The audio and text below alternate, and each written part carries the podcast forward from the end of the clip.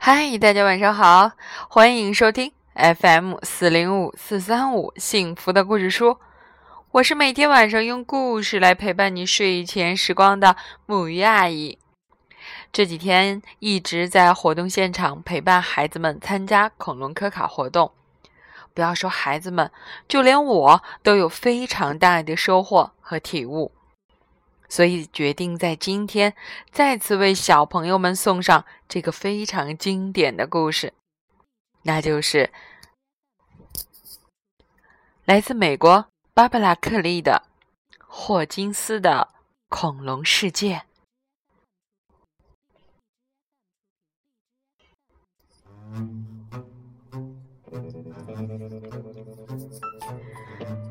一段关于恐龙的真实故事。即将呈现在你的眼前。从儿时对艺术的热爱，到英国水晶宫的恐龙模型，纽约中央公园里的残破的记忆。第一个时期，伦敦。马车咔嗒咔嗒地行驶过1853年的伦敦街道，绅士们轻轻触摸帽檐，向身旁的女士致意。小孩匆匆忙忙，左躲右闪地赶路上学。只有本杰明·水屋·霍金斯没有时间逗留。水屋，他喜欢这么称呼自己。正赶往他位于城市南区公园里的工作室，他要接待一些非常重要的访客，不想迟到。快到工作室时，水屋想起自己童年常在屋外消磨时光的那间房子。和许多艺术家一样，他也是在不断用画笔描绘。周遭世界的过程中长大，他年轻时就找到自己最感兴趣的东西——动物。他喜欢画动物，更喜欢为它们做雕塑模型。他仔细又认真，每个动物雕像都做得栩栩如生。现在，水屋正在进行一项最令人兴奋的计划——组装恐龙。这些恐龙将在维多利亚女王与阿尔伯特亲王最新的艺术科学博物馆——水晶宫里四处游走。虽然英国早在很多年前就发现了第一块恐龙化石。之后又有更多的化石陆续出土，但直到1853年，绝大多数的英国人还是不知道恐龙到底长什么样。就连科学家们也无法确定恐龙的外形，因为那些化石只是些零散的牙齿和骨头。可是他们认为。只要把化石和活着的动物做比对，应该就能拼凑出恐龙的全貌。因此，科学家理查·欧文协助水屋逐一研究所有的肌肉、骨骼和尖刺。水屋想创造出完美的模型。让好奇的小孩、英国的顶尖科学家，甚至是女王本人，都能仔细看看恐龙，看见历史。水屋急忙打开工作室的大门，紧张的整理仪容。他的助手来了，接着理查·欧文也来了，最后访客终于到了。维多利亚女王和阿尔伯特亲王，女王惊讶的睁大了双眼。水屋的作品实在是太惊人了，他究竟是怎么做到的？水屋很高兴的解释。举例来说，禽龙和鬣蜥的牙齿很像，所以禽龙应该长得很像巨大的鬣蜥。他还指出，少数的禽龙骨头有助于决定模型的尺寸和比例，其他的骨头，比如尖刺的位置，很有可能在鼻子上，就像犀牛一样。斑龙也是这样做出来的。先从颌骨开始，比对蜥蜴的骨骼构造，换算之后，瞧，恐龙的身长超过十二米呢。水屋也制作远古时代的爬行动物和两栖动物，只要理查·欧文能想象出它们的模样，艺术家就能让这些动物死而复生。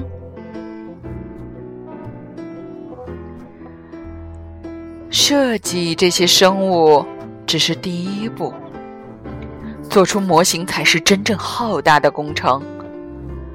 水屋把自己做的小模型拿给访客看，从鼻子的鳞片到脚趾甲的比例，各个细节都精准无比。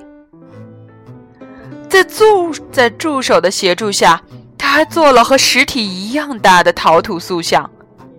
再用它们来铸模，立好钢筋骨架，用砖头建造基座，最后在脱模的恐禽恐龙模型上涂抹水泥。水屋说：“这项工程绝对不比建造一栋廊柱建筑来的容易。”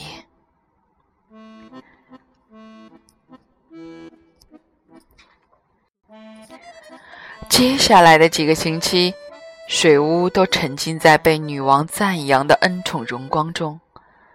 不过，他马上要面临那些英国顶尖科学家更严苛的评论。水屋希望自己被这群地位崇高的人接纳。他们会怎么看待他的恐龙呢？只有一个方法能得到答案。水屋要向科学家们展示自己努力的成果。为什么不做的有格调一点呢？晚宴，在跨年夜，就这么办。而且不是一般的晚宴。水屋打算安排一场令大家毕生难忘的聚餐。他亲手画了二十一张邀请函给那些顶尖的科学家与支持者。邀请词写在他手所画的翼手龙翅膀上。他还与晚宴承办者一起研究菜单。禽龙模型已经拉到屋外，架起了平台，帐篷也搭好了。时间。一分一秒逼近，餐桌布置的非常高雅。那些知名的科学家，也就是古生物学家之父的名牌，都挂在了帐篷的布墙上了。一切就绪。为了恭迎这场盛会，水屋还特别穿上了最好的礼服，准备呈现自己的杰作。客人抵达后都高兴的说不出话。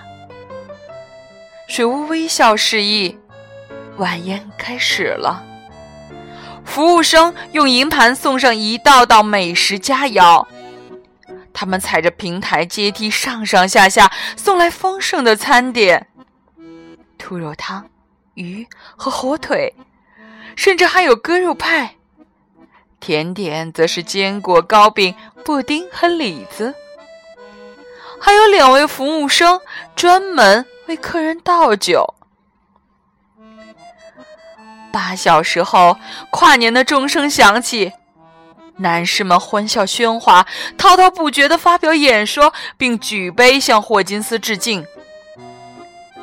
所有的客人都盛赞这只禽龙模型做的非常成功。过了午夜，他们甚至大声唱着即兴创作的一首歌。这只大野兽没有绝种，水巫让它死而复生。接下来的几个月，水巫都在混凝土、石头和铁架中度过，直到他在那些恐龙身上画下最后一笔。他还在秦龙下河里面签名。作者：霍金斯。一八五四年，这些模型正准备迎接西德纳姆公园水晶宫的盛大开幕典礼。四万名参观者一起参观了这场隆重的典礼。水屋和科学家以及外国的达官贵人站在采光中庭。最后，维多利亚女王驾到，人们齐喊“万岁”。礼炮响起，音乐缭绕，千人合唱团齐唱悦耳的歌曲。水屋向女王行礼，接着，女王和阿尔伯特亲王邀请所有群众入内参观令人震撼的展览。水屋急忙跑向水池，等待群众进场。两个人。十个人，几十个人，越来越多的人，屏息、尖叫、欢笑和叫喊。哇，这就是恐龙啊！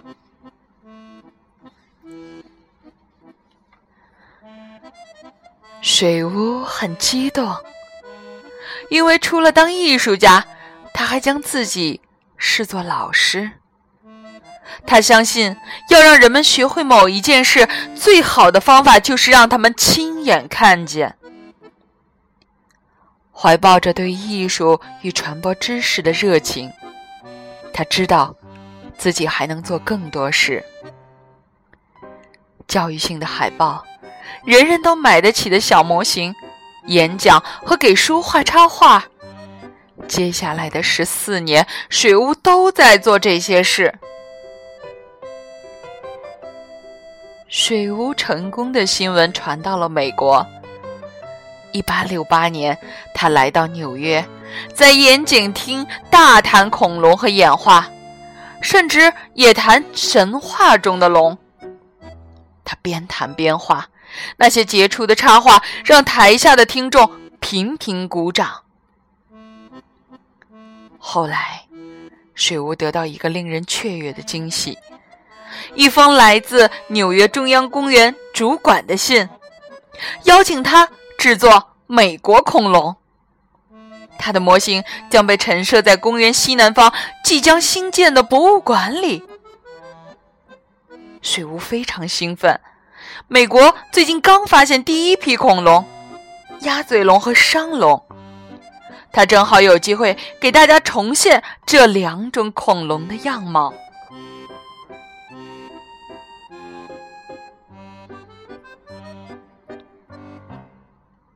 第二个时期，美国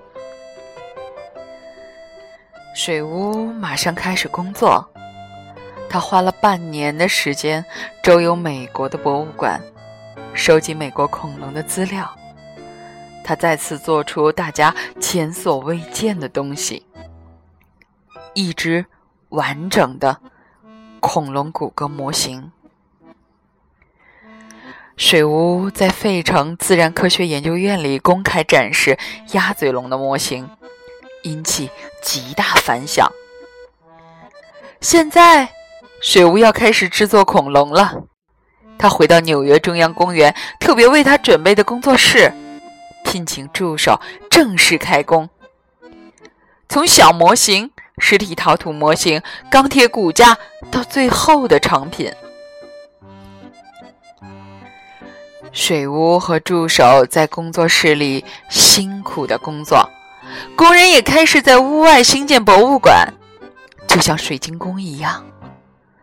古生物博物馆也是一栋由钢骨玻璃以及美丽穹顶构成的巨大建筑物。日复一日，工人努力地挖着地基。接下来，灾难降临了。纽约非常有权势的腐败政客威廉老大特维德认为博物馆太浪费钱了。特维德老大身高一米，超过一米八，体重一百三十多公斤，不仅块头大，权力欲望更大。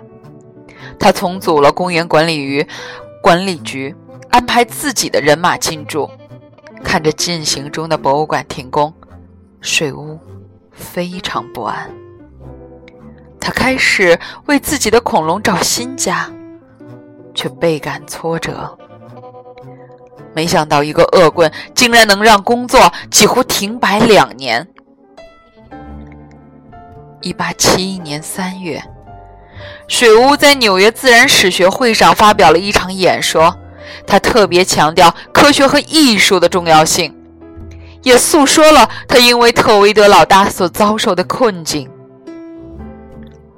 虽然如此，水屋最后说道：“我依然相信，有一天，民众的意识会觉醒，他们会明白我的工作有多么重要。”大家都表示同意。有个人说特维的老大很贪婪，另一个人说特维的老大是人民公敌。《纽约时报》将这些人说的话都报道出来了。水屋继续工作，但是到了五月三日，他的梦被彻底破碎了。一群野蛮的家伙冲进他的工作室，挥舞着长柄大锤，敲碎了恐龙，还把那些碎片搬到屋外，埋在公园里。水屋赶来时，正好看见混乱的局面：成堆的碎石块、乱七八糟的铁石、石膏碎片和满布的灰尘。他完全不敢相信自己的眼睛。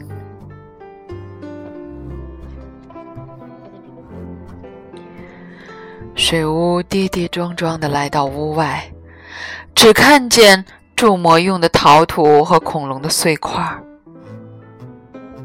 两年的心血全泡汤了。这种事只有特维德的老大做得出来。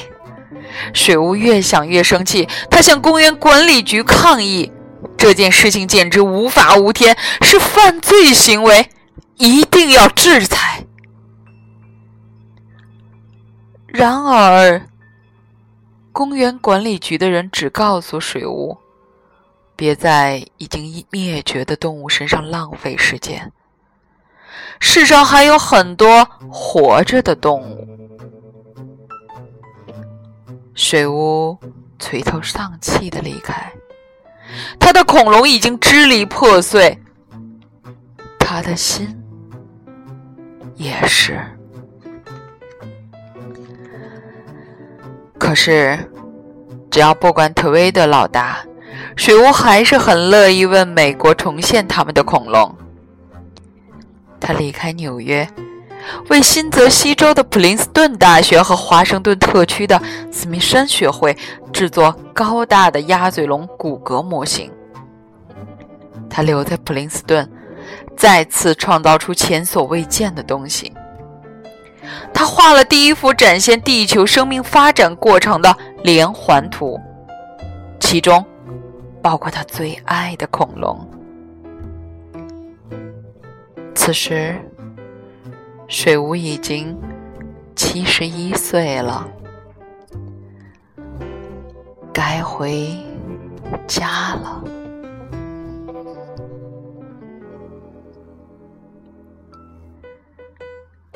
第三个时期，返家。水屋一回到伦敦，就有令人兴奋的好消息传来：比利时的煤矿区发现了三十多具禽龙骨骼化石。这项发现显示，水屋所钟爱的禽龙可能是以后脚直立行走，而鼻头上像犀牛一样的尖刺，很可能只是拇指。想象一下吧。水屋回到自己位于水晶宫附近的乡间别墅，守护着小屋。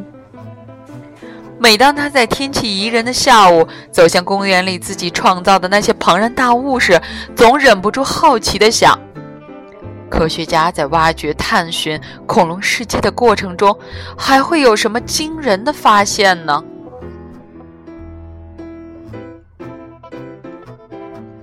正如水屋的期望，他的恐龙模型果真开启了一些神奇的体验。让世人第一次和这些古生物相遇。直到今天，人们还在不断的走进英国的水晶宫，看水屋霍金斯的恐龙世界。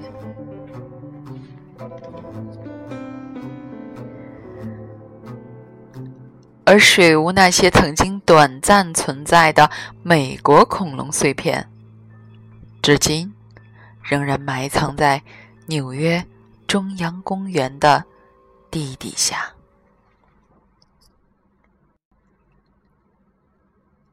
好啦，今天的故事就到这里。真心希望能有更多的孩子去干到。真实的科学，真实的历史，希望给你们种下一颗探索的种子吧。晚安，好梦。